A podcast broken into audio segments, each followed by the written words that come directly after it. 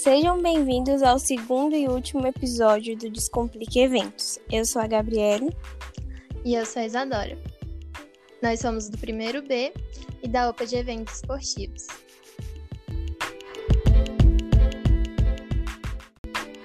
Sabemos que os eventos esportivos são promovidos durante todo o ano por todo o Brasil e que frequentemente atraem milhares de pessoas, então é importante que todos possam participar. Os Jogos Paralímpicos são o nosso grande exemplo de inclusão dos eventos esportivos, com atletas que nos enchem de orgulho. O esporte é usado como auxílio na reabilitação e inserção social de pessoas com deficiência, e nesse cenário que progride tanto, nós temos que buscar tornar os eventos esportivos cada vez mais inclusivos. Por isso é que nós falamos sobre hospitalidade e sobre acessibilidade.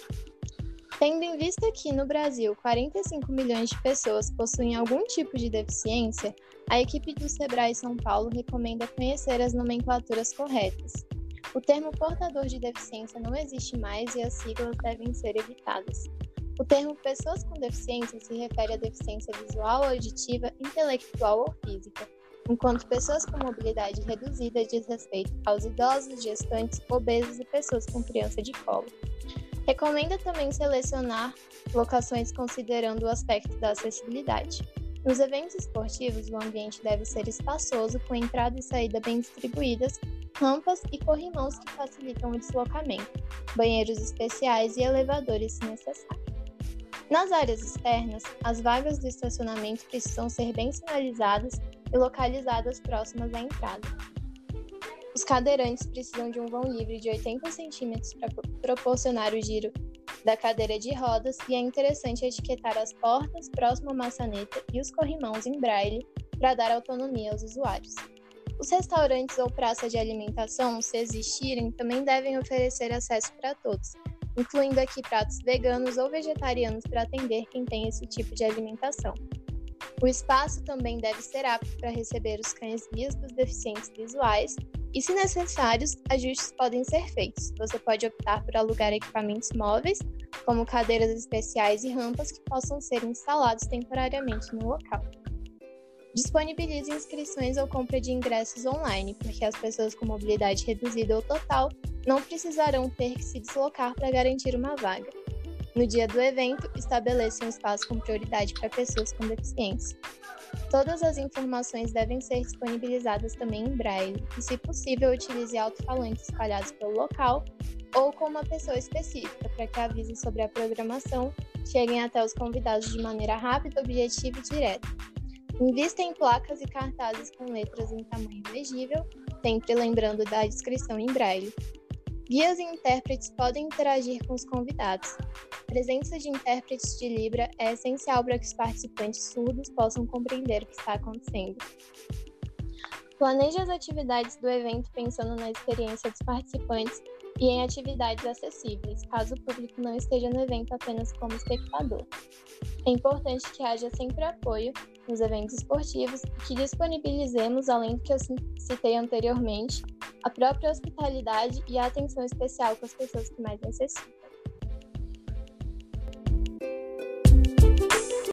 Lazer. Quando falamos de lazer, procuramos por espaços públicos e ao ar livre. Brasília oferece várias áreas verdes distribuídas por todo o DF. A prática de esportes beneficia pessoas e até mesmo a sociedade, pois reduz a possibilidade de aparecimento de doenças. Pensando nisso, os organizadores do evento devem escolher bem o espaço e prezar pela segurança, para que assim o lazer seja proveitoso, tanto para os competidores, tanto para o público-alvo.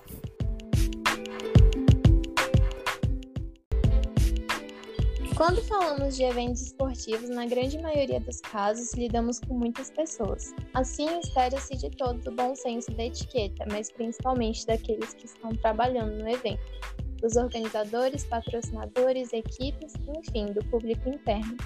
Os bons modos tornam a pessoa uma companhia agradável, que consegue sempre se posicionar com segurança, firmeza e espontaneidade. Isso se faz muito importante caso o evento tenha um mestre de cerimônias, por exemplo, que lida com o público e deve ter uma presença agradável, mas ao mesmo tempo marcante, através das regras comportamentais aprendidas e dominadas. Comportamentos adequados e éticos aumentam os níveis de confiabilidade e de credibilidade.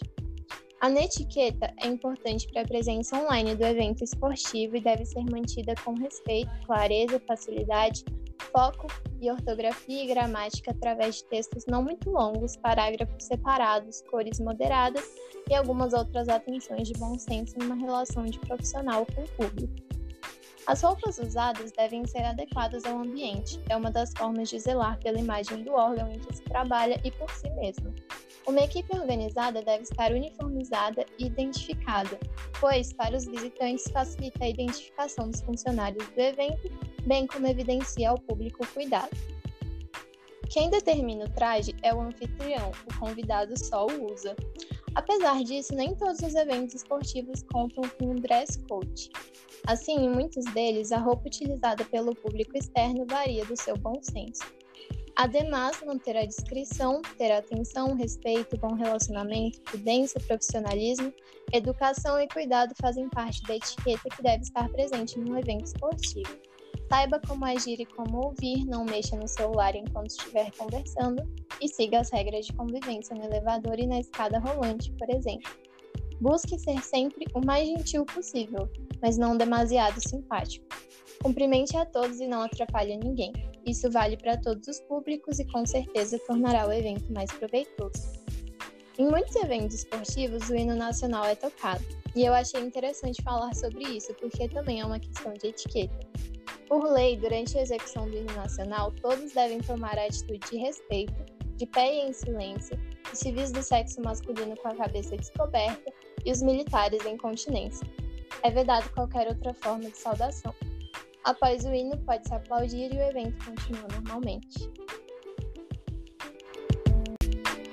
Bom, esse foi o episódio de hoje. Obrigado por nos ouvir até aqui e até a próxima.